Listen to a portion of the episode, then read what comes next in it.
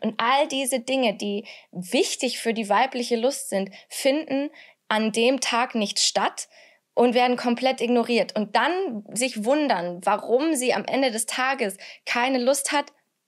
Du hast im Haushalt nicht geholfen und dann wunderst Einfach du dich. mal den, die Spülmaschine ausräumen. Dann Und wird schon das hat sie auch. Bock. Das und ist dann deine Message, springt oder sie was? dich an. Hi Friends, ich bin Ellie und ich liebe Übernachtungspartys. Why? Na, wo sonst kann man so gut über die juiciest Geheimnisse sprechen als im Bett? Um 10 ist Licht aus ist der Fantasy Original Podcast, bei dem ich jede Woche eine Gästin einlade, um mal so richtig auszupacken.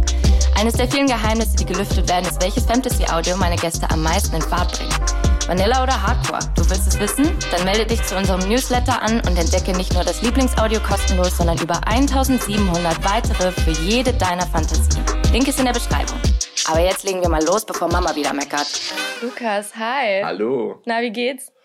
Ja, ganz gut. Also ein bisschen im Stress gewesen die letzten Tage, aber heute Morgen habe ich mir so ein langes Bad gegönnt. Mhm. Ich bade super selten, ich dusche eigentlich. Ich bin so ein Duschmensch, ich dusche kalt immer. Und manchmal, wenn es so richtig kalt draußen ist, dann denke ich mir so, du kannst jetzt nicht kalt duschen. Und dann gibt es nur eine Ausrede, weil meine Dusche ist nur fürs Kaltduschen gemacht, das habe ich mir geschworen. Dann kann ich immer nur baden. Und das war sehr entspannt heute. Ich finde aber bei der Kälte, auch bei mir zieht sich alles zusammen. Und zwar so sehr, dass ich bis vor kurzem so einen richtig fett eingeklemmten Nerv jetzt im Nacken Mhm. hatte. Muss ich auch mit Baden und Stretching und so alles äh, irgendwie behandeln. Ja, und sanfter Bewegung, ne? Ja, Ja. also Kopfbe... Naja, egal. Aber Baden highly recommend bei den Temperaturen auf alle jeden Fälle, Fall. auf alle Fälle. Und ähm, ja, Stress, ich hoffe, ich kann dir das nehmen hier im Bett. Ganz gemütlich. Ja, ich Beim, bin äh, entspannt. Beim Sleepover. Hast du es auch gemütlich? Alles Ja. gut? Perfekt. Lukas, ich freue mich richtig, dich heute dabei zu haben. Du warst ganz weit oben auf meiner Liste Oh, an danke. Gästen, die ich hier äh, einladen wollte. Du bist first and foremost Psychologe, Ja, genau. Psychologe. aber auch Moderator. Du bist auch Podcaster, hast einen Podcast mit Stefanie Stahl. So Ja. bin ich eben, heißt er. ja. Und Autor.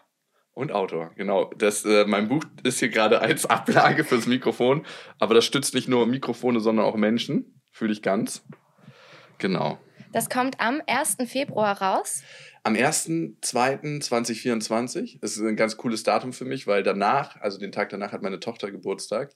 Und ich habe ein Jahr dran gesessen und es geschrieben und es war ein ultra krasser Prozess für mich. Also ein super intensiver Prozess. Ich habe gerade mit einer Freundin drüber geredet, ob ich geheult habe, als ich es das erste Mal in den Händen hatte. Und ich habe gesagt, nee, ich habe sehr, sehr viel Tränen gelassen, als ich es geschrieben habe. Das war wie so eine innere Therapie. Und ähm, ich glaube, es ist ein Buch zum Fühlen. Also man kann das alles fühlen auf die Reise, auf die ich mich begeben habe in diesem Buch. Und ja, ich hoffe, die anderen fühlen es auch. Ja, ich habe mal kurz reingeguckt und ich kann auf persönlicher Ebene sagen, ich konnte mich sehr damit identifizieren, was du ähm, da erzählst von dir selbst, aber auch was du ähm, an Ratschlägen gibst. Ja, also für mich war wichtig, dass ich einen guten Spagat mache zwischen persönlichen Geschichten, dass wir das Buch halt wirklich fühlen können, dass wir gut reinkommen und aber auch die Gefühle, die ich in jedem Kapitel behandle, verstehe. Und ähm, ein besseres Verständnis sorgt auch für eine bessere Annahme und einen besseren Umgang. Also die psychologische und die persönliche Komponente war mir super wichtig. Und mein Leben hat sich durch dieses Buch, durch den Schreibprozess, durch die psychologische Methode, die dahinter steckt, das ist ja die Acceptance and Commitment Therapy, das Mhm. ist eine wirklich wahnsinnig krasse Methode, ähm, radikal verändert zum Positiven, zu mehr Lebendigkeit, zu mehr im Hier und Jetzt sein, zu tieferen Beziehungen und vor allem auch zu mehr Gelassenheit. Und darüber bin ich total glücklich. Und mir ist das gar nicht aufgefallen, ne? Das kam erst viel, viel später, dass das äh, Mitarbeiter zu mir gesagt haben, mein bester Kumpel, die Beziehung zu meiner Mutter ist anders geworden. Das klingt ein bisschen strange, wenn man das so sagt. ähm, ja, genau, und ähm, ja, ich habe mich einfach auf die Reise begeben, vor allem die Reise ins Innere. Und jetzt bin ich wieder hier. Also du hast das Buch quasi als Psychologe, aber auch als Lukas geschrieben. Genau, normalerweise würdest du dich als Psychologe ein bisschen rausnehmen und sagen, hey, das sind die Theorien, so funktioniert das und wende es mal bei dir an. Aber was dabei, finde ich, immer ein bisschen zu kurz kommt, Psychologen sind ja auch Menschen mit Gefühlen Ja. und ähm, mit ihren eigenen Stories und Themen und Problematiken. Und mir ist es ganz, ganz wichtig, das auch zu zeigen und damit auch eine Ebene zu schaffen, wo wir alle auf Augenhöhe agieren. Und ich bin nicht der Psychologe, der so sagt, so, übrigens, äh, weil ich alles gecheckt habe, äh, habe ich gar keine Probleme mehr, sondern es ist ein ständiges ähm, mit den Sachen arbeiten und auf dem Weg bleiben. Und das war mir wichtig in dem Buch. Und ich hatte ja auch ein Erlebnis, wo ich gestartet bin, wo ich gesagt habe, ab hier muss ich was ändern. Ähm, ich bin auch in Langzeittherapie und manchmal würde ich so gerne wissen, was mein Therapeut eigentlich wirklich denkt. Hinter, hinter, der, hinter der klaren Psychologen-Therapeuten-Fassade würde ich gerne mal wissen, was er so von meinen Begegnungen und so gedacht hat. Ja, manchmal denke ich, denke, also ich kann es nicht sagen, weil ich eure Gespräche nicht kenne. Hast du ein Beispiel für mich? Boah, ich weiß nicht, ich war mal in einer blöden Beziehung und ich würde gerne wissen, was er von dem Typen gedacht hat. Alex, bitte, irgendwann musst du, irgendwann musst du damit mal rausrücken. Wäre echt, wär echt nett. okay, und in der Beziehung, was war da so blöd? Oh, ähm, krass manipulativ und toxisch letztendlich auf jeden er Fall. oder du? Er, aber dann äh, im, im Umkehrschluss irgendwo auch dann ich. Es war so ein Machtkampf irgendwann so ein Oh, ganz, ganz schlimm. Also ich finde, unsere Generation schmeißt mit dem Wort Narzissmus sehr, sehr inflationär rum. Ja. Aber ähm, ich würde mich aus dem Fenster lehnen und sagen, Tendenzen gab es auf jeden Fall.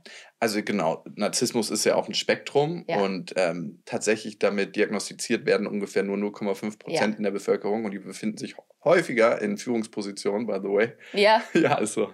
Ja, weil die auch oft durchsetzungsfähiger sind und nicht davor scheuen, ihre Großartigkeit nach außen zu zeigen. Ne? So, schaut mal her, Genau. was ich hier geleistet habe. Und das wird dann von anderen erkannt und die sagen sich, oh ja, gut, äh, wir befördern dich. Und ähm, genau, deswegen, das ist ein bisschen inflationär, das Wort, wie es benutzt wird. Aber es kann sein, dass er irgendwie stärkere Tendenzen dazu hatte. Ne? ja, glaube ich auch. Ja, ähm, aber was wollte ich noch sagen? Genau, also sich selbst verkaufen zu können, ist ja ein sehr guter Skill eigentlich. Und das ähm, ist da vermutlich schon stärker vertreten als ich sag mal ähm, im, beim Normalsterblichen. So. Ja, und die Manipulation, wie hat die ausgesehen? Was würdest du sagen? Ähm, Schuldgefühle, viele Schuldgefühle. Also, Ähm. das, gib mir mal ein Beispiel, bitte. Oh, ähm, ich trage gerne kurze Kleider. Also ich. Also ne? so Blaming, so. Total.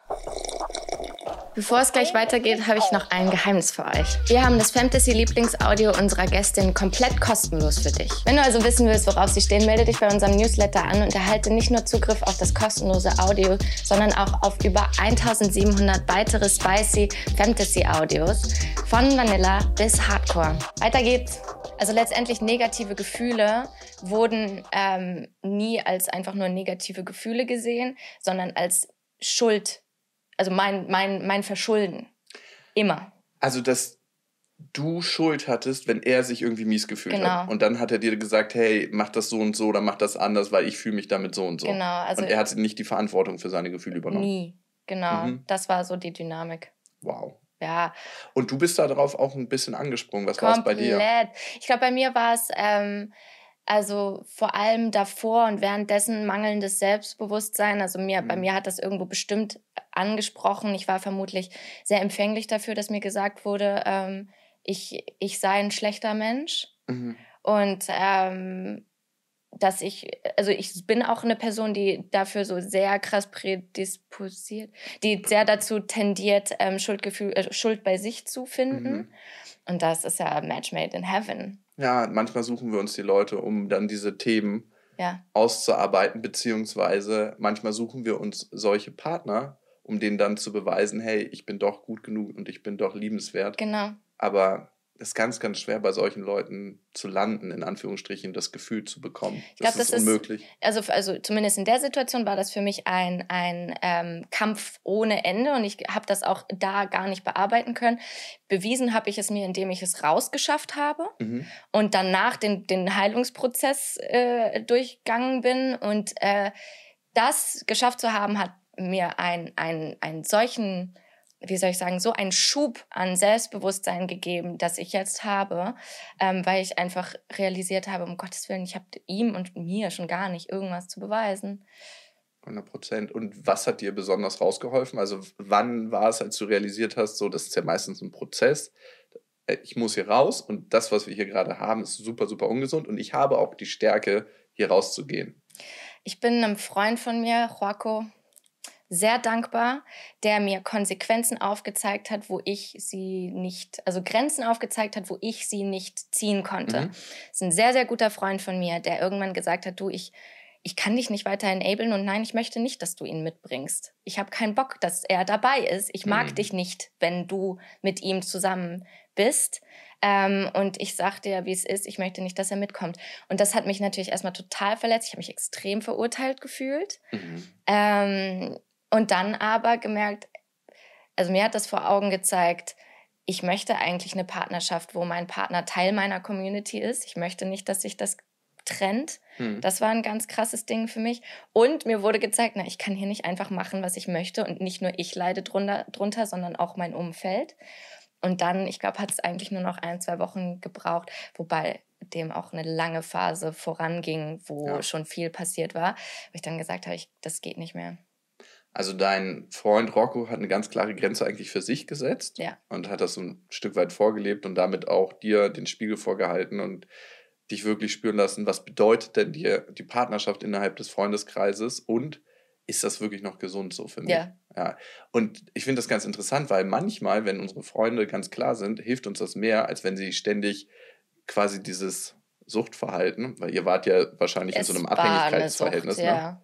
Äh, mit unterstützen. Und ähm, co-abhängig sind. Ne? Mhm. Also hier fallen eine Menge Worte, die in diesem Kontext nicht verwendet werden sollen. Aber ganz, ganz interessant. Wie bist du denn in der Zeit mit dir umgegangen? Was war so dein Self-Talk? Erinnerst du dich noch? Also es ähm, war Anfang, also ich habe einen ganz klaren Shift gesehen. Anfangs habe ich das komplett abgekauft mit diesem, ich sei ein schlechter Mensch und mhm. die Schuld ist bei mir. Und irgendwann, irgendwann wurden die Situationen immer absurder und immer absurder, dass ich gar nicht mehr in der Lage war, mir selbst einzureden, dass ich das Problem bin. Irgendwann hat die Rationalität bei mir irgendwie angeschalten und ich habe mir das nochmal angeguckt und gemerkt, so, irgendwas passt ja nicht. Und dann, ja. und dann wurde mir immer klarer, boah, eigentlich, ich bin nicht perfekt, aber eigentlich liegt das Problem primär bei ihm. Und es hat mir auch sehr geholfen, mir vor Augen zu führen, dass mein problematisches Verhalten exklusiv in dieser Beziehung stattgefunden mhm. hat. Also ich bin sauer geworden, ich bin ausgerastet, ich bin laut geworden. Das sind Dinge, so habe ich noch nie jemanden in meinem Leben behandelt. Und ähm, was für mich auch total kacke war, was, wo ich dachte, boah, da, da habe ich ein Problem, ich muss mit meiner Wut klarkommen. Bis dann auch mein Therapeut irgendwann mit, zu mir meinte, ja, aber also passiert das sonst irgendwo? Ich meinte, nein. Also weder mhm. Eltern, Freunde, vorherige Beziehungen, mhm. was auch immer. Und dann dachte ich so, okay. Könnte ein isoliertes Problem sein. Ja. Ja, zwei wichtige Sachen höre ich daraus. Also einmal, dass du, und das machen wir manchmal nicht, wenn wir ganz tief emotional in einer Beziehung stecken, wenn da ungesunde Strukturen auftauchen, deine Ratio angeschaltet hast, dir das mal von außen angeguckt hast und weggegangen bist von dem Gefühl, in dem du gefangen warst, sondern gesagt hast, wenn ich das von außen betrachte, wie ist das denn für mich? Wenn ich das als gute Freundin oder als Fremder mir anschaue, diese Dynamik und auch geguckt, ob dieses Verhalten noch in anderen Kontexten auftaucht, ne? Also auch total wertvoll. Und dann braucht man ja aber trotzdem noch die Kraft, ähm, dann rauszugehen und irgendwann zu sagen, hey, bis hierhin und nicht weiter. Und dann ist er wahrscheinlich auch auf dich zugekommen und hat gebettelt, oder wie war das? Ah, okay. Witzig, das, ja.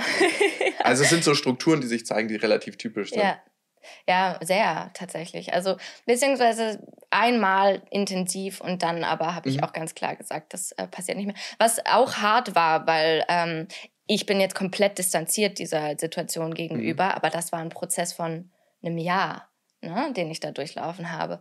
Und ähm, die Situationen wurden einfach so absurd. Also so absurd, dass ähm, ich irgendwann das Gefühl hatte, es geht gar nicht mehr anders. Also ich es gab keinen kein, kein Nährboden mehr dafür, irgendwie noch daran zu zweifeln, dass ähm, es an mir liegt.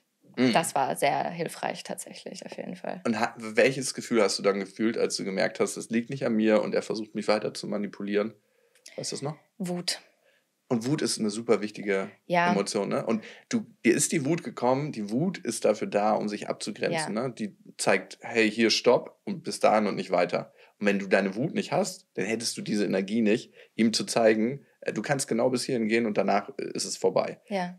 Und Frauen sind in unserer Gesellschaft eher so sozialisiert, dass sie ihre Wut ein bisschen unterdrücken. Ja. Männer, ne? Männer ist, da ist Wut super und aber auch Freude. Und bei Frauen, die dürfen dafür in unserer Sozialisierung mehr die Traurigkeit zulassen. Und bei Männern ist die so ein bisschen unter, unter der Decke. Aber wenn wir unsere Wut nicht haben und wenn wir keinen Zugang dazu haben, können wir keine klaren Grenzen mhm. setzen. Ne?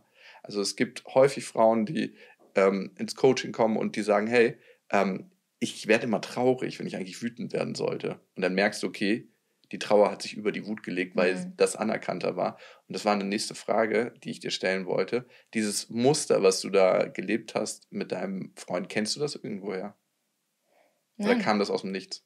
Also das kam wirklich aus dem Nichts. Ich habe so eine Beziehung noch nie geführt und ich kenne das auch nicht aus dem Elternhaus. Freundschaftlich tatsächlich vielleicht, aber da rede ich wirklich von, als ich ganz neun, zehn mhm. Jahre mhm. alt war, dass es da ähm, eine, eine, ach, das war meine Welt und also sie war meine Welt und es war sehr hot and cold. Mhm. Aber da, da musste ich auch erst lange drüber nachdenken, ob so eine Kinderfreundschaft mich so prägen konnte, aber who knows? Und das finde ich auch ganz wichtig. Ne? Wir, wir gehen immer davon aus, dass irgendetwas uns da reinbringt, aber jeder kann in so eine toxische Beziehung reinkommen. Also da ist keiner gefeit vor. Und das ist dann so eine Dynamik, dass es Schritt für Schritt so geht. Du gibst erst so ein kleines bisschen von deiner Insel auf, immer mehr und immer mehr. Und irgendwann ist die Insel, was eigentlich dein Bereich ist, erobert und du spürst dich gar nicht mehr. Das und dann spürst es. du nicht mehr deine Grenzen. Ja, und wie du sagst, also es kann wirklich jedem passieren. Ich halte mich und mein Umfeld hält mich auch für extrem unabhängig und extrem, äh, also selbstbewusst, unabhängig, wirklich kann für mich selbst sorgen. Ich ähm, lass mir wenig reinreden, so, also bin offen für andere Meinungen und so und ähm, hat trotzdem funktioniert. Dass, ähm, dass ich in diese Dynamik reingerutscht bin. Also wichtig, dass du das auch sagst, ja. Hm, hm. Aber genau, also wir waren jetzt gerade dabei, darüber zu sprechen, ähm, sich selbst zu fühlen. Mhm. Und es ist ja nicht nur, dass man ähm, vom Umfeld und, und äh, ich weiß nicht, von, vom, von der Kindheit geprägt ist. Also ich kann dir sagen, ich wurde extrem von Medien geprägt. Unbedingt. Vor allem, was Sex angeht. Also, weil, seien wir mal ehrlich, meine Eltern haben nie den Blümchen-Bienen-Talk mit mir gehabt, da habe ich schon mal nicht her. Mhm. Und es wird auch ganz bestimmt nicht der Biologieunterricht in der, in der deutschen ähm, Schulerziehung gewesen sein. Deswegen, wo habe ich es her? Aus äh, Magazinen, aus Serien, aus Filmen und vor mhm. allem den der 2000ern. Ja, und wie da Sex dargestellt wird und weibliche Lust ist. Ähm, traurig. Ich kann es nicht mhm. anders sagen, aber wir, wir sind ja jetzt auch schon einen längeren Weg gegangen, was das angeht und heutzutage ist das schon eine ganz andere Sache. Aber die Prägung ganz, ganz, ganz tief in mir drin.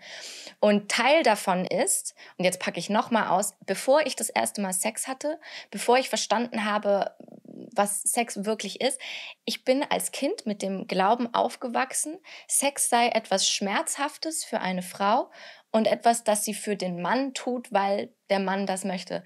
Und jetzt im Nachhinein, wenn ich mir überlege, dass das mein, ich finde das richtig krass und ich frage mich bis heute, wo das herkommt. Das kommt aus 10.000 Jahren ähm, Weltbilderzeugung, das hauptsächlich auch durch Männer definiert wurde.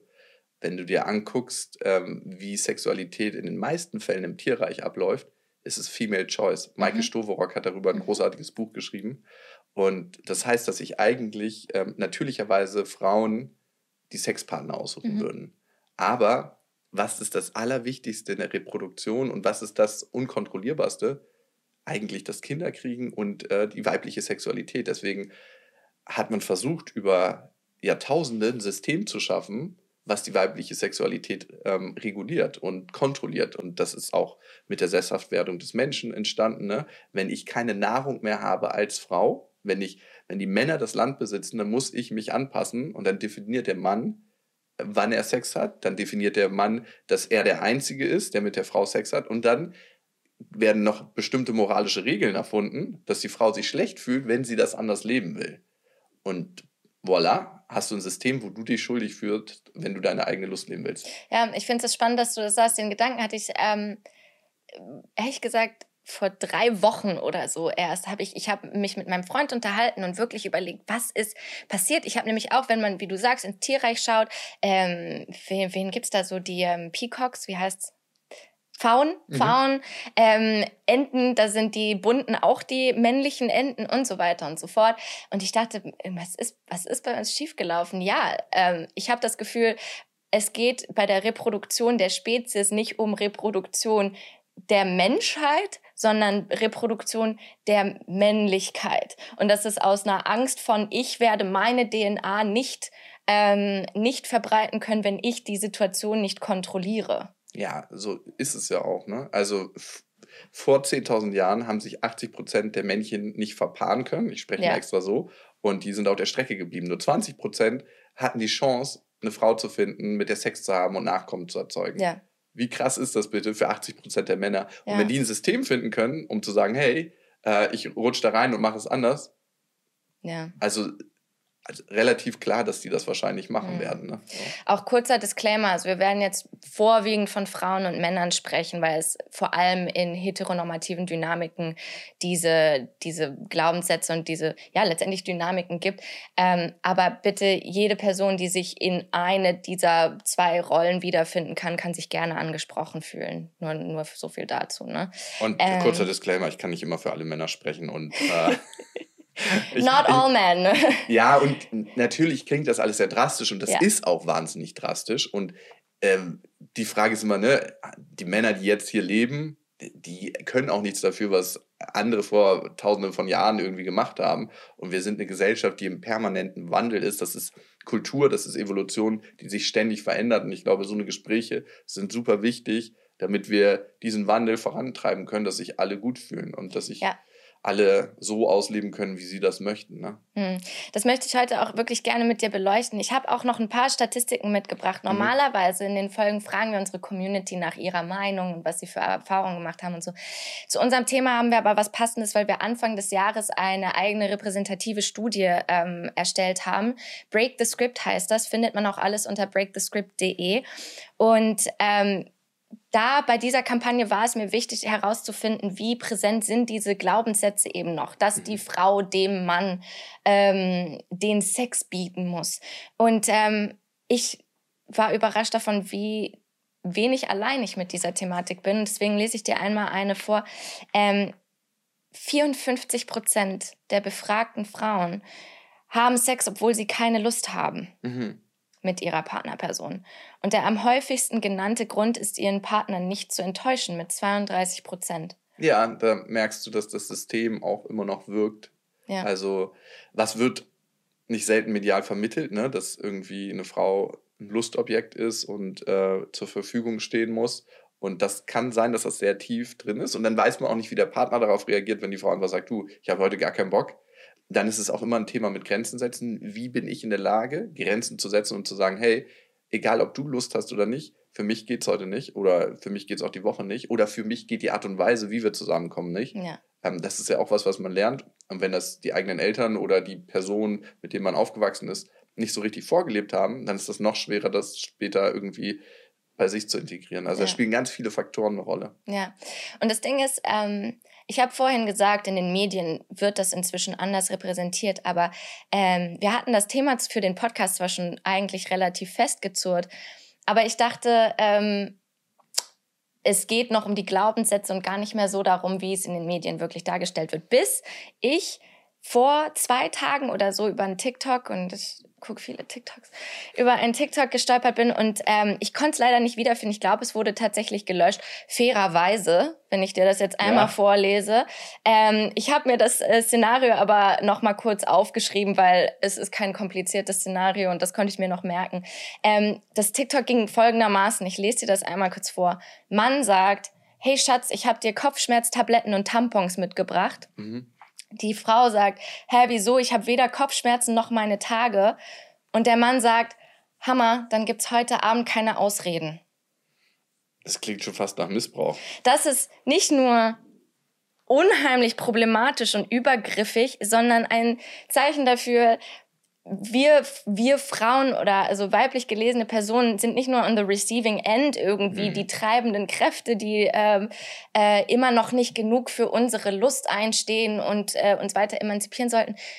Es gibt auch die andere Seite und ich fand's, ich fand's hart, muss ich sagen. Ich weiß auch nicht so ganz, wie das in meine sehr gut kurierte TikTok-Bubble reingekommen Es sollte ist. da einfach reinkommen, damit es hier reinkommt, damit es danke, noch weitergetragen danke wird. dafür. Irgendwo hatte es seinen Sinn. Ja. Aber das ist ja die eine Seite, also das haben wir. Und ich finde, es ist ganz wichtig, auch beim Diskurs der weiblichen Lust immer davon zu sprechen. Es ist auch, also nochmal so viel dazu, ne? Fantasies ähm, Mission ist Liberating Pleasure, übersetzt die weibliche Lust zu befreien. Meine Meinung ist, das ist kein einseitiger Diskurs und deswegen ist es mir auch wichtig, dass solche Videos wie heute gerade nicht nur an Frauen geraten, sondern auch an Männer, weil wir können das nicht alleine machen. So, und wir müssen Männer mit in diese, in diese Gespräche einbeziehen. Deswegen bin ich auch froh, dass du heute da bist. Bin ich der erste Mann hier oder was? Äh, der zweite. Okay. Der zweite. Ähm, genau, aber dass, dass wir gemeinsam dieses ähm, Thema besprechen. Es ist nämlich kein isoliertes, keine isolierte Thematik. Es braucht mindestens zwei. Ja. Also mindestens, ja. Aber dann gibt es noch die andere Seite, weil was dieses, ähm, was dieses dumme TikTok aufzeigt, ist ja nicht nur die normalen Rollen, sondern auf, dem, auf der einen Seite ist der Druck der männlichen Seite, in diesem Falle. Auf der anderen Seite ist es aber auch ein, na, warum hat die Frau denn weniger Lust als der Mann in diesem typischen Szenario? Und meine Frage an dich oder meine mhm. Frage generell ist, und das, da, da zerbreche ich mir den Kopf teilweise drüber, ist das wirklich so, dass der Mann tendenziell immer mehr Lust hat als die Frau? Oder haben wir uns einfach gesellschaftlich nicht genug mit der weiblichen Lust beschäftigt und man weiß nicht, wie man diese genauso äh, alltäglich herbeiruft wie die männliche? Also ich glaube, das ist ein ganz, ganz großes multifaktorielles Thema. Ja. Ne? Also da spielen ganz, ganz viele Sachen eine Rolle und äh, Studien zeigen, dass äh, in der Tendenz weibliche Lust ein ganz bisschen anders funktioniert als mhm. männliche Lust. Ne? Äh, Männer sind schneller angeschaltet, Frauen brauchen häufiger mehr Vorlauf. Und manche Männer nehmen sich diese Zeit nicht. Man sagt ja, dass das Vorspiel eigentlich direkt nach dem letzten Sex beginnt. Und was bedeutet das? Wie finden Berührungen statt? Ne? Und führen diese Berührungen auch immer gleich wieder zum Sex? Ne? Bei manchen Männern ist das so, dass sie irgendwie eine bestimmte Art haben zu küssen, dann weiß die Frau sofort, okay, der will Sex. Mhm. Wenn er mich so und so anfasst, ähm, dann gibt es Sex. Was überhaupt nicht entsteht, ist Ungewissheit. Ne? So, ah, hier findet mal irgendwie eine Berührung statt und die ist erotisch, aber die führt nicht dazu, dass er jetzt gerade hier im Moment Sex will. Und diesen Raum muss man, glaube ich, kreieren von beiden Seiten, dass es Zärtlichkeiten gibt, dass es Intimität gibt, die nicht immer gleich zum Sex führt. Mhm. Und ich glaube, dass viele Medien darauf ausgerichtet sind, diese Intimität gar nicht erst aufkommen zu lassen. Ja. Also wir haben ja wenig Medien, die wir konsumieren können, wo wirklich intimer Sex praktiziert wird. Mhm. Ne? Und ähm, in dem Moment, wo unser Gehirn so krass stimuliert wird, stumpfen wir auch immer mehr ab. Ne? Also wenn wir jetzt lernen, hey, Sex funktioniert so und so und das ist harte Penetration immer und die ganze Zeit, darf auch mal sein, aber es funktioniert nur mhm. so, dann brauchen wir eigentlich immer härtere Stimulation unseres Gehirns, um die gleiche Lust zu empfinden. Das heißt, wir stumpfen immer mehr ab und das ist auch ein weiteres Problem der Sexualität, wie sie sich entwickelt. Ja. Aber was du vorhin auch meintest mit den Unterschieden zwischen männlicher und weiblicher Lust. Mhm. Nur weil es länger dauert, verstehe ich persönlich nicht, warum man dem nicht trotzdem nachgeht. Weil eine Sache, die ich, die partout nicht bei mir in ins Hirn möchte, ist, wie kann man Sex mit einer Person genießen, von der man weiß, dass man sie gerade dazu überredet hat und die selbst gar nicht in ihrer eigenen Lust ist. Also ich finde, es ist so ein Turn-on von, von der Person zu merken, die hat gerade richtig Bock. Ja. Und die Kehrseite davon, also ich musste jemanden überzeugen oder ähm, ich, eigentlich ist es mir egal, ob du gerade wirklich turned on bist oder nicht. Das kommt bei mir nicht in den Kopf, wie man das genießen kann. Ich glaube, du denkst da sehr aus deiner Perspektive mhm. und bist sehr verbunden mit den Menschen. Leute, die das praktizieren so, sind sehr, sehr abgeschottet auch von ihren Gefühlen und spüren gar nicht, was bei dem anderen vorgeht. Da gibt es einfach nur so, jo, maximal, ich habe jetzt Bock und jetzt geht's los. Und die spüren gar nicht in den anderen rein, was bei dem gerade passiert in dem Moment. Die lesen nicht die Augen, lesen nicht die Körpersprache, die ähm, sind nicht so wirklich verbunden. Und deswegen kommt das Signal gar nicht bei denen an. Und wenn du die später fragen würdest, hatte deine Partnerin eigentlich wirklich gerade Lust heute? Ja, auf alle Fälle. Die wissen das gar nicht. Und manchen ist es auch einfach egal. Also das gibt es natürlich auch, ja. dass sie es merken und die sagen, ja, meine Lust steht über der Lust der Frau. Das gibt es auch, solche Leute. Ja, wo das also bewusst, aber auch aus Prinzip dann ist quasi. Und dann gibt es natürlich auch noch die Fraktionen, die das gut finden. Ne? Also das muss man auch ganz klar sagen so ein Dominanzverhalten immer und die ganze Zeit. Also wenn das eine abgemachte Sache ist, kann das ja auch für manche Leute lustvoll sein, ähm, weil sie dann die Kontrolle haben und eigentlich nicht in ein Gefühl reingehen müssen, ähm, was sich ganz schön unsicher anfühlt wahrscheinlich ja. für sie. Ne? Wenn sie die Frau dominieren können, ähm, dann brauchen sie gar nicht in diese Verbindung gehen, die sich für viele Männer, die sich für einige Männer unsicher anfühlt.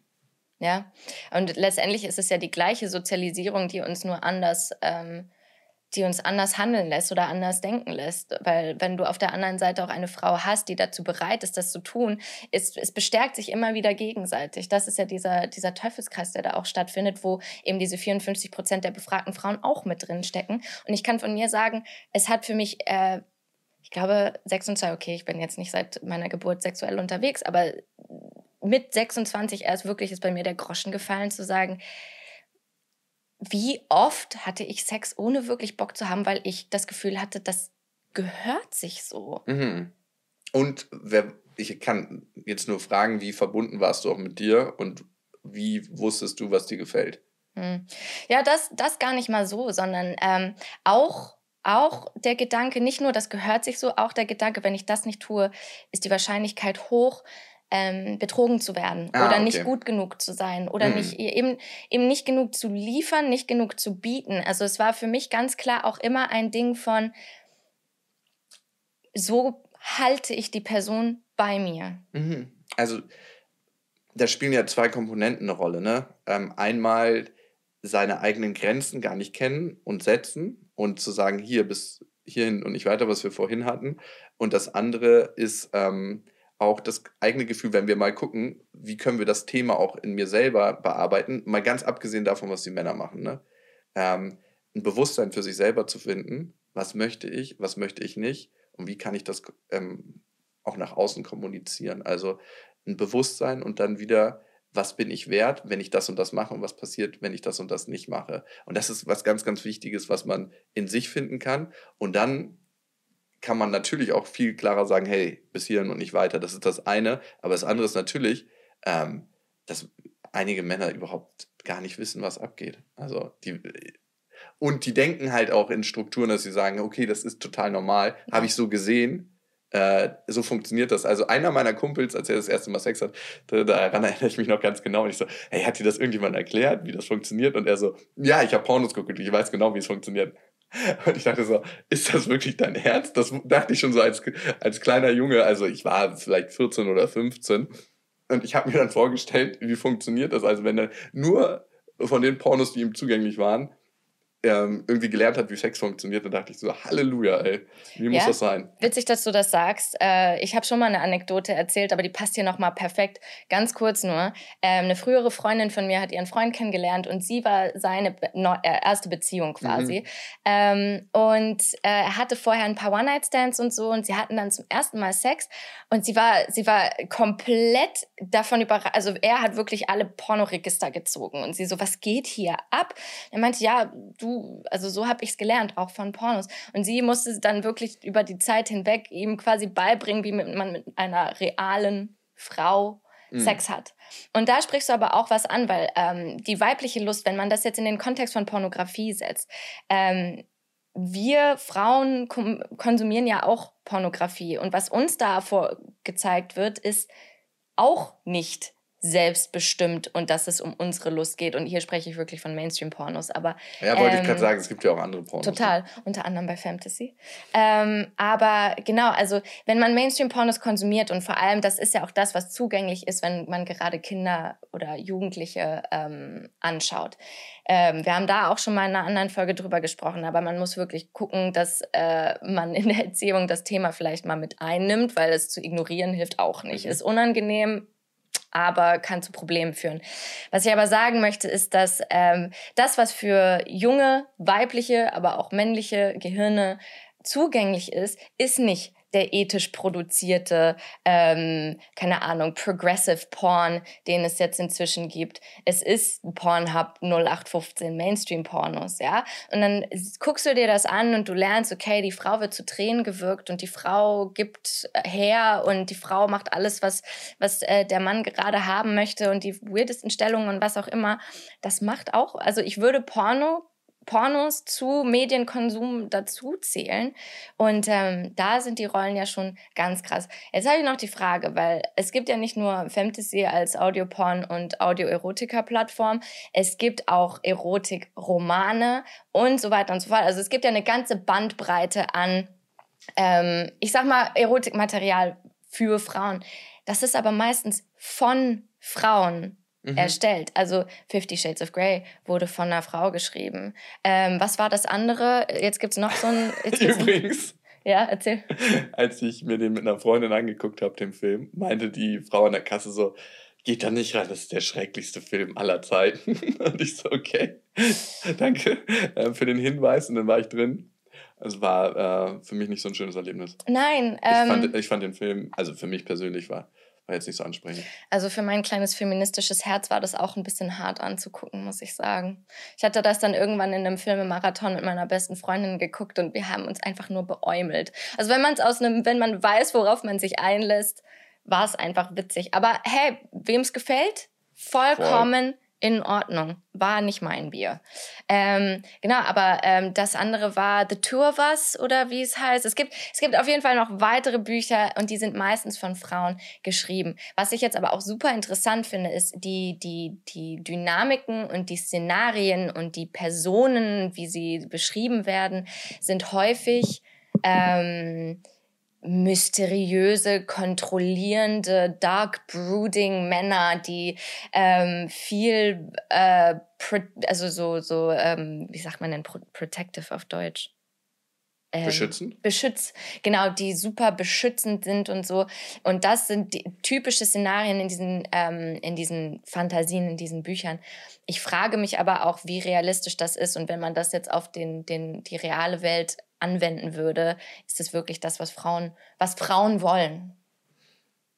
Ja, das ist die große Frage, aber dafür müssten wir alle Frauen fragen, ne? Und Frauen sind sozialisiert, Männer sind sozialisiert. Du kannst nicht irgendwie ein Blueprint machen und sagen, hey, ihr seid jetzt alle nicht mehr sozialisiert. Was ist das, was ihr im Kern, was euer tiefstes Ich will? Ja. Die Frage kannst du gar nicht stellen, weil keiner in seinem tiefsten Ich ist, sondern weil wir alle geprägt sind von dem, wie wir aufgewachsen sind. Ja. Und darum müssen wir von hier starten. Und anscheinend finden das einige Frauen gut, sonst würde so eine Lektüre nicht so ja. populär werden. Und ey, da sage ich auch, wenn die das geil finden, sollen sie es für sich leben. Vollkommen. Also ähm, ich glaube, dass Sexualität ganz häufig anders vor, funktioniert und auch anders Lust bereitet, als wir uns das vielleicht immer mit unseren moralischen Standards wünschen. Ne? Aber wir müssen natürlich auch gucken, welche Form der Sexualität fördern wir durch die Medien, die wir rausgeben und da ist jeder auch selber verantwortlich durch die Medien, die ich konsumiere. Und diese zwei Aspekte sind da für mich drin. Ja, ja, ja. Also auf jeden Fall. Und ich merke das an mir. Mein Medienkonsum ist jetzt ein ganz anderer. Aber die Prägung über die letzten 15, 20 Jahre, die ich da weniger Kontrolle drüber hatte, die ist gar nicht so leicht erstmal rauszubekommen die Frage ist auch, musst du die rausbekommen oder darf es alles geben? Darf es ähm, den Sex geben, darf es den Sex geben, darf es den Sex geben? Also solange es dir Lust bereitet und du merkst, es äh, ist es im Einklang mit dir und dafür musst du dich natürlich spüren, musst du deine Grenzen kennen, äh, musst du ein Bewusstsein haben für mhm. dich, darf es, finde ich, eigentlich alles geben, solange du dich da drin gut fühlst und auch danach. Ne? Das ist auch das Wichtige. Ne? Wie fühlst du dich danach? Und da kann natürlich auch wieder Sozialisierung reinkommen, dass du dann irgendwie das Gefühl hast, oh, jetzt fühle ich mich doch schlecht. Und da weißt du gar nicht, ob das wirklich von dir kommt oder ob das so geprägt ist von außen. Sowas hätte ich jetzt nicht machen sollen oder was auch immer. Ah, interessant. Okay, also ich verstehe, was du meinst. Letztendlich ähm, ist es genauso, hm, wie würde ich das sagen? Ist es genauso nicht ähm, eigenständig oder selbst verwirklicht,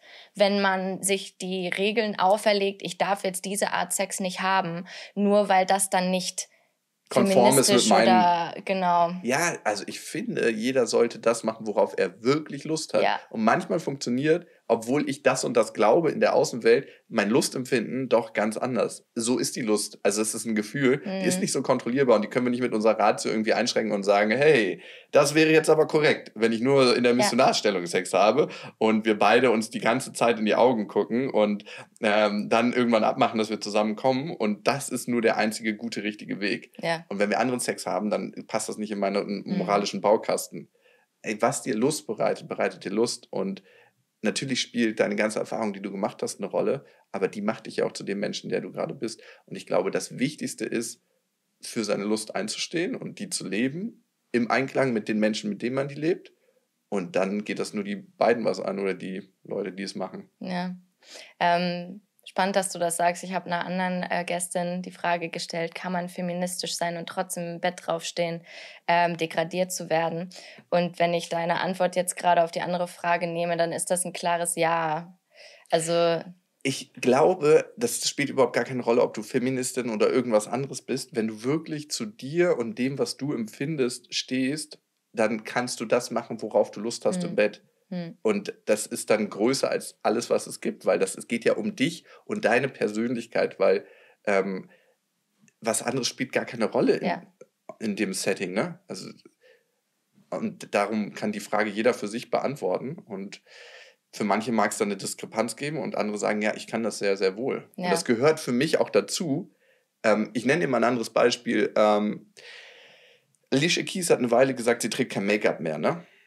Stimmt, habe ich mitbekommen. Ja, und dann hatte sie einen Auftritt ähm, mit dem Maroon 5 Sänger, der war die Vorband irgendwie und der ist dann reingekommen in ihren Backstage-Bereich, in ihre Maske und meinte so, "Hä, du schminkst dich wieder? Und sie meinte, I do whatever the fuck I want. Und das ist für mich, zu sich stehen, sein Ding machen. Ähm, wenn sie wieder Bock hat, sich zu schminken, auch wenn das gegen irgendwelche Maßstäbe ist, dann soll sie das machen. Das ist ihr fucking Körper. Ja. Und ich finde, das ist wirklich sein Ding machen Mhm. und leben, was ich bin. Vor allem die selbst auferlegten Regeln. Auch die gerne wieder brechen, wenn sie dem nicht mehr entsprechen, wie man sich vielleicht auch an einem einzelnen Tag fühlt. es geht ja nicht darum, im Leben irgendwie sich ein neues Korsett anzuziehen und noch ein neues Korsett und noch ein neues. Es geht darum, sich freier und freier Ja. und freier zu machen. Und das ist für mich auch eine Bewegung von Feminismus, von Persönlichkeitsfindung, von Mental Fitness. Ähm, immer mehr zu dem zu kommen, was du wirklich bist. Und wenn das bedeutet, ich möchte mich auch mal im Bett dominieren lassen, bitte. Hm. Hm. Ja, also und vor allem Lust ist ja auch was, A, was geprägt ist ne, und was äh, tief in dir drin ist, was auch äh, Persönlichkeitszusammenhänge hat. Willst du dich dann nur noch einer Spielart unterordnen, weil du meinst, das ist jetzt ganz korrekt? Dann lebst du ja wirklich nicht dich selber. Das ist ja, du, du packst dich selber ins Gefängnis. Das wäre ja schrecklich eigentlich. Und es kann sein, dass es mit deinem Weltbild ein bisschen aneinander gerät, aber ich wäre lieber frei, als dass ich sage, ich mache das, weil ich jetzt irgendwie ähm, diese Perspektive da habe. Ja, aber eine Grenze gibt es natürlich für mich ganz klar dort, wo ähm, ich mich überwinden muss, etwas zu tun, also was nicht mehr im Einklang ist. Das, also, ja, genau, das entspricht ja dann auch nicht meiner. Genau. Ne? Also, das ist ganz, ganz klar. Also, dass ich meine Grenzen fühle, dass ich spüre, was ich möchte. Und das ist der allererste Schritt, dahin zu kommen, in Kontakt mit sich selber zu kommen und zu wissen, was ist denn, was ist denn meine Gefühlswelt, die aufkommt. Ne? Also, da kann ich Ja. wirklich nochmal sagen, fühle so. ich ganz. 100 Prozent. Also, du musst mit deinen Gefühlen in Verbindung sein. Das ist das Aller, Allerwichtigste, weil, und das beschreibe ich auch im Buch, sonst spürst du deine Grenze nicht, Mhm. wenn du nicht mit deinen Gefühlen in Verbindung bist. Ja. Und vor allem fühlst du dich auch nicht so lebendig, ne? wenn du nicht deine Wut spürst, wenn du nicht deine Traurigkeit spürst, wenn du nicht deine Freude spürst. Und der Weg dahin ist viel, viel langsamer und feiner, als wir oft denken. Unsere Welt ist ja ganz schön schnell, ne? Und ganz schön, wir werden ganz schön zugeprasselt, ne? Und Gefühle und manchmal auch Lust funktioniert viel, viel langsamer, als wir das so medial oft mitbekommen. Ja. Und dahin wieder zurückzukommen, ist ein kleiner Weg, weil wir uns entstimulieren müssen. Hm. Also wir müssen aus der Überstimulation raus, um diese kleinen, feinen Nuancen noch besser spüren zu können. Weil wenn du über Jahre nicht so richtig verbunden warst mit dir, mit deinen Gefühlen, brauchst eine Weile, bis du das wieder entdeckst. Ja, das habe ich, das habe ich am eigenen Körper ähm, definitiv erlebt. Und was auch, ähm, was die Dauer angeht, also um jetzt mal wirklich äh, ganz, ganz, ganz pragmatisch über die weibliche Lust zu sprechen. Ähm, ich habe mal ein TikTok von einer Ärztin gesehen, die gesagt hat, es dauert im Schnitt 20 Minuten, bis eine Frau wirklich feucht wird und ähm, anschwillt, wo es dann auch wirklich lustvoll für die, für die Frau wird. Das heißt, aus ganz technischen Gründen kann man im Schnitt schon mal mit so 20 Minuten Vorspiel rechnen, Mhm. wenn man der weiblichen Lust gerecht werden möchte. Vielleicht auch eine Sache für, ja, vielleicht äh, einige Männer. In dem Moment, wo ich das mindestens 20 Minuten mache, also ein Vorspiel betreibe, ähm, die Klitoris ist ja relativ groß, ne? Also, und die läuft dann voll mit Blut. Das heißt, ähm, alles zieht sich auch ein bisschen zusammen in dem Sinne, weil ähm, mehr Blut unten Mhm. ist. Und sie kann dann auch besser stimuliert werden, Ja. Weil sie eher, weil sie darauf vorbereitet ist, Ja. dass das gleich passiert. Also es bereitet in jedem Fall der Frau in den meisten Fällen mehr Lust, wenn man sich mehr Zeit beim Genau. Vorspiel lässt. Und ähm, das wird nicht für alle gelten und ich werde nicht für alle Frauen sprechen, aber ähm, für viele fühlt es sich vorher auch gar nicht so gut an, zwischen den Beinen auf der Klitoris irgendwie gefingert zu werden, bevor es angeschwollen ist. Es kann auch unangenehm sein vorher. Also das ist äh, nochmal der... Auch währenddessen, ne? Auch während der kann immer unangenehm werden.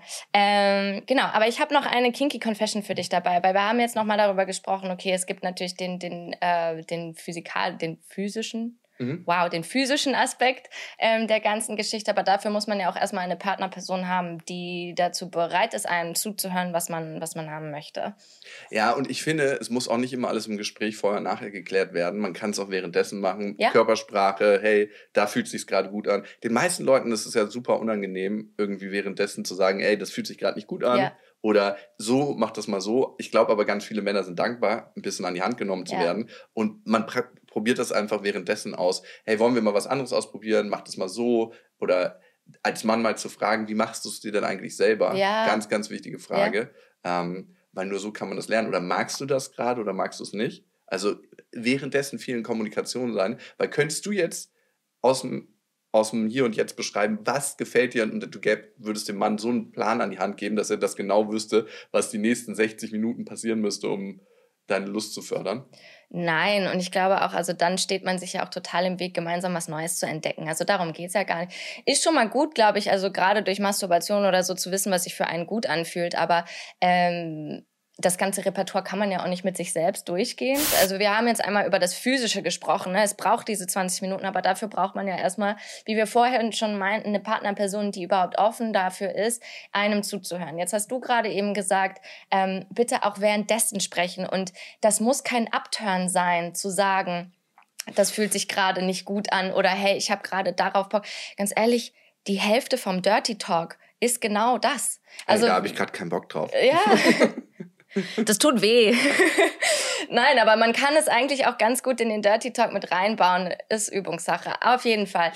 Und auch da, mhm. ne? Was kommt auf? Ein Gefühl der Scham ganz häufig. Ja. Ne? Und das wollen wir sofort vermeiden. Ja. Und darum ähm, gehen wir aus der Situation raus. Aber was passiert, wenn du deiner Scham wirklich begegnen kannst? Ja. Und wenn du mit der sein kannst und trotzdem mit deinem Partner darüber reden kannst, hey, mir ist gerade zwar ein bisschen unangenehm, und das ist äh, eine Situation, die ich auch krass im Buch beschreibe, also nicht auf Sex bezogen, aber Scham ist ja allgegenwärtig.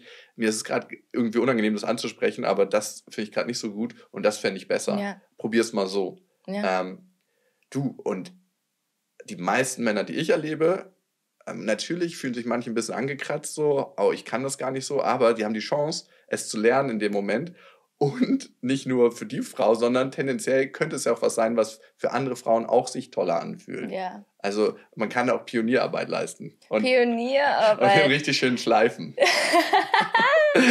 man ähm, kann an die anderen Frauen auch denken, die vielleicht nach einem kommen. Weiß da, man ja nicht. Da gibt es auch den ähm, TikTok-Trend, ich weiß nicht, ob du den kennst. Someone cooked here. Mm -mm. Kennst du nicht? Mm Zeige ich dir im Anschluss. Okay. Sagt mal in den Kommentaren, ob ihr wisst, wovon ich spreche. Ähm, genau, aber ähm, Kann das mich Bewusstsein. Jetzt gar nicht konzentrieren. Nee? Nee, kannst du es ganz kurz anreißen? Soll ich mal, soll ich mal sagen? Also pass auf, es war ein, ein also wie ist auf, bist du auf TikTok unterwegs? Ja, also ich habe einen eigenen TikTok-Account und ich bin da unterwegs, aber ich bin jetzt nicht jeden Tag ähm, Na gut, aber dann muss ich dir das nicht von, dann muss ich dir das nicht von Grund auf jetzt erklären, was ein Sound ist und ja, was nee. ein Stitch ist und ja. okay, super. Ähm, es gab den Sound Someone Cooked Here mhm. und den haben sich ähm, vorwiegend Frauen zu eigen gemacht, um zu beschreiben, dass ein Mann klare Zeichen, ähm, also klare Anzeichen zeigt, dass eine Frau ihn bereits erzogen hat. Mhm. Sei es, dass ähm, er einen Taylor Swift Song Lyrics kennt, sei es, dass er eben weiß, wie wie, man eine Frau äh, richtig stimuliert oder so. Und dann äh, ist das meistens so ein Text-Overlay mit, keine Ahnung, das und das hat er gemacht und dann dem Sound-Snippet, someone cooked here. Könnte sein, ne? Vielleicht hat er es auch einfach nur so gelernt, weil er gut Frauen lesen kann. Hm. Ich habe jetzt noch eine Story mitgebracht von unserer Community, die ich ähm, die ich, ich war froh, dass wir so eine Story bekommen haben, weil äh, ich glaube, das reflektiert, was viele, viele erleben. Ähm, ich lese dir das mal vor. Ich bin gespannt, was du zu sagen hast, weil ähm, wir werden auch tatsächlich um Rat mhm. Ähm, ich muss hier mal kurz ein bisschen Frust rauslassen. Mein Freund und ich, wir leben in zwei verschiedenen Welten. Tagsüber hat er eine intensive Beziehung mit seiner Spielekonsole, als wäre sie seine Seelenverwandte. Während ich einen produktiven Tag zu haben versuche, sitzt er meistens nur am PC und spielt einfach ununterbrochen. Das Problem, abends, wenn ich ihn dazu bekomme, Zeit mit mir zu verbringen, ist er angepisst, dass ich nicht sofort in Stimmung für Sex bin. Ich liebe ihn wirklich, aber ich habe es satt mit seinen Spielen und sein, um seine Aufmerksamkeit zu konkurrieren. Es wäre schön, wenn er genauso viel Energie darauf verwenden würde, mich zu beeindrucken, wie er es für seine Bros in den Spielen tut. Was kann ich tun? Also erstmal finde ich es ganz toll, dass die Frau das für sich reflektiert ne? und das überhaupt bemerkt. Und sie scheint ja auch ziemlich witzig zu sein und ähm, ja, da schon einen ganz guten Blick drauf zu haben, also so ein bisschen rauszugehen. Du, am Ende muss sie in die Kommunikation gehen, leider das ein paar Mal probieren, so bis sie merkt, ich habe hier wirklich alles getan. Das ist das große Thema in der Psychologie, dass wir uns immer nur selber verändern können, unsere eigenen Grenzen setzen können und dann hoffen können, dass der andere das auch tut. Und wenn er das nicht tut, dann muss sie einen anderen Weg gehen. Ne? Dann muss sie sagen, hey, habe ich gar keinen Bock drauf. Oder vielleicht auch, ich möchte mit dir nicht mehr in Beziehung sein. Mhm. Das kann die letzte Konsequenz sein. Aber wenn der andere Bereitschaft zeigt, sich zu verändern, ähm, dann kann man an dem Problem arbeiten. Aber das ist die Grunddynamik, ne? die ja. funktioniert immer gleich, ne? ganz, ganz klar. Ist auch so, wenn man am Ende einer Beziehung ist und überlegt, hey, soll es weitergehen oder nicht, dann muss A, Liebe da sein, mhm. dass man sagt, hey, man hat eine Kraft, mit der man an der Beziehung arbeiten kann und das ist Liebe. Und es muss die Bereitschaft von beiden Seiten sein, sich selber wirklich anzuschauen und zu sagen, ich bin bereit, etwas zu verändern. Für mich und für dich. Ja. Und ich weiß nicht, ob das bei dem Typen der Fall ist. Ähm, der scheint ja wirklich krass in Liebe zu sein mit seiner Konsole und vielleicht auch sehr stimuliert dadurch. Ne? Ähm, vielleicht auch gar nicht so im Einklang mit seinen Gefühlen. Vielleicht kann er das auch gar nicht so richtig spüren, was da bei seiner Freundin abgeht. Ähm, und da müsste er dann die Bereitschaft zu haben, zu sagen, hey, ich will, mir ist das mit dir so wichtig, dass ich das angehe und dass ich das verändere. Und das ist immer ein Weg, ne? da drückst du keinen Schalter. In der Psychologie drücken wir keine Knöpfe und dann ist es anders. Ne? Wir versuchen ja mal so ein bisschen diese eine Erkenntnis zu verkaufen, mit der dein ganzes Leben anders ist. Aber wenn du mal zurückguckst, hat es jemals irgendwann funktioniert? Es ist immer ein Weg. Ne? Mhm. Und wichtig ist, kommen wir immer wieder auf diesen Weg zurück, den wir zusammen gehen wollen. Mal kommen wir ab in der Partnerschaft, da gibt es Streitereien und dann merken wir, okay, das ist der Weg, das sind unsere Werte, die wollen wir zusammen verfolgen. Und ich glaube, dass erste Wichtige ist mal festzulegen, was möchten die beiden als Partnerschaft zusammenleben? Was wünscht sie sich für sich selber? Was wünscht sie sich für ihn? Was sind die gemeinsamen Sachen, die mhm. passieren müssen? Und ähm, wenn er da überhaupt kein Commitment zeigt, was soll sie denn machen? Gar ja. nichts. Gar nichts kann sie da machen. Ja. Und der wird vielleicht aufwachen, wenn sie dann weg ist. Ne? So ist es ja manchmal. Gerne ist das mal so, ja. Dann merkt er so, oh, okay, ich hatte, also viele können erst das wertschätzen, was sie dann nicht mehr haben, beziehungsweise das, wo ganz klar die Leute sich selber einen Wert zuschreiben und sagen, hey, das sind meine Werte, ne? Wert mit Werten, das möchte ich leben. Wenn das nicht klappt, dann können wir beide kein Paar sein. Ja. Was mir irgendwie mit der Story auch klar wurde, ist, es gibt jetzt so, es gibt zwei verschiedene Elemente, damit umzugehen. Also du gehst gerade darauf ein, natürlich, ne, man muss wirklich alles versucht haben. Mhm. Aber äh, das eine ist, offen darüber zu sein, ich habe keine Lust. So. Mhm. Das andere ist, ihm vielleicht auch zu sagen, woran das liegen könnte. Es ist ja nicht 100%. nur, es ist ja nicht nur diese Drucksituation, er hat Bock, sie hat keinen Bock. Es ist auch die Situation, er hat Bock, sie hat vermutlich keinen Bock aufgrund seines Verhaltens den ganzen Tag über. Und jetzt kommen wir wieder zu dem Thema, das Vorspiel fängt an, wenn der letzte Sex aufgehört hat für viele Frauen ist es wichtig, äh, also äh, es ist für, für jede anders, es ist für jede Person anders, was einen erregt, aber die Mischung macht's, es sind die Komplimente, es sind die Aufmerksamkeiten, es ist die, die Zeit, die man zusammen verbringt, wo man sich wirklich als, als, als Unity, als, als, als Partner fühlt, spürt. Es ist, ähm, äh, Gesten miteinander, normale Gespräche, es sind kleine Momente im Alltag, es kann im Haushalt helfen sein und so weiter und so fort. Und all diese Dinge, die wichtig für die weibliche Lust sind, finden an dem Tag nicht statt und werden komplett ignoriert. Und dann sich wundern, warum sie am Ende des Tages keine Lust hat, du hast im Haushalt nicht geholfen und dann wunderst Einfach du dich. mal den, die Spülmaschine ausräumen, dann Und wird schon das hat sie auch. Bock. Das und ist dann deine Message, springt sie oder dich was? an, quasi.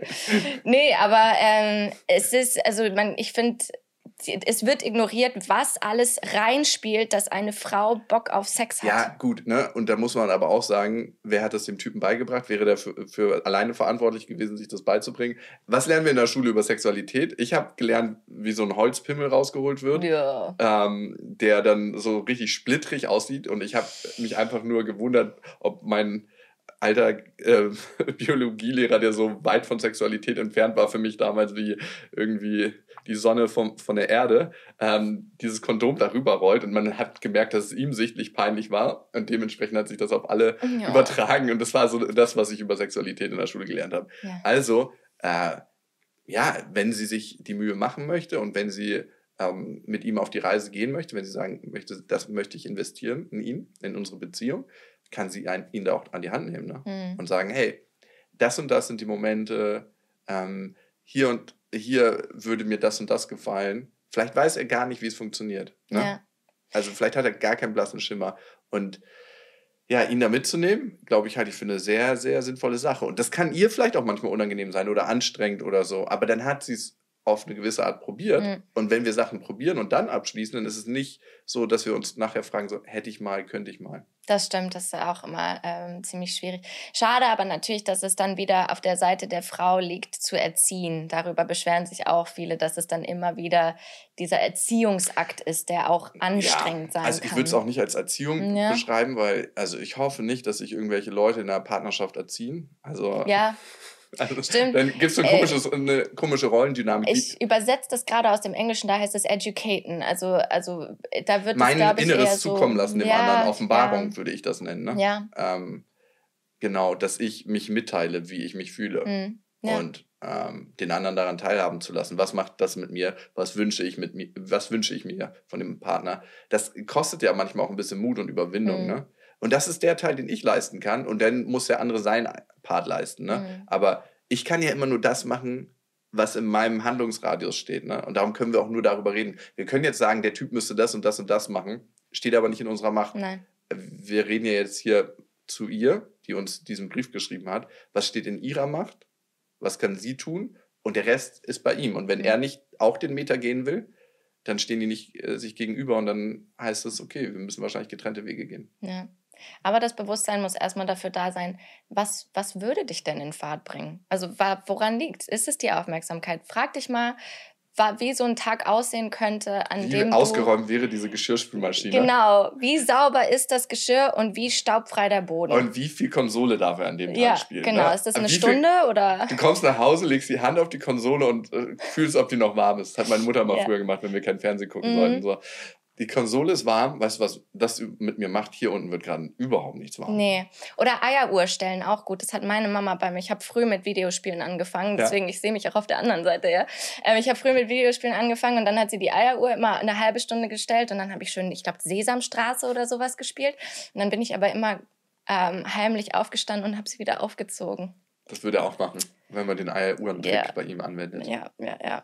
Lukas, danke, dass du heute da warst. Ja, danke für die tollen Anregungen und Gespräche. Und ich finde so einen Austausch immer so wichtig, weil in jedem Gespräch und in dem Gespräch hier gerade mit dir kriege ich ja eine neue Perspektive Mhm. auf die Welt mit. Und es ist schön für mich, ähm, das mitzukriegen, weil meine Welt erweitert sich jedes Mal ein Stückchen mehr. Also danke dafür. Sehr gern und auch nochmal an euch alle da draußen. Ich glaube, wir haben über viele Themen gesprochen, wo ihr euch vielleicht mehr oder auch weniger mit identifizieren könnt. Wir wollen alles hören, auch wenn ihr mit irgendwas überhaupt nicht einverstanden seid, wenn ihr mit irgendwas super einverstanden seid.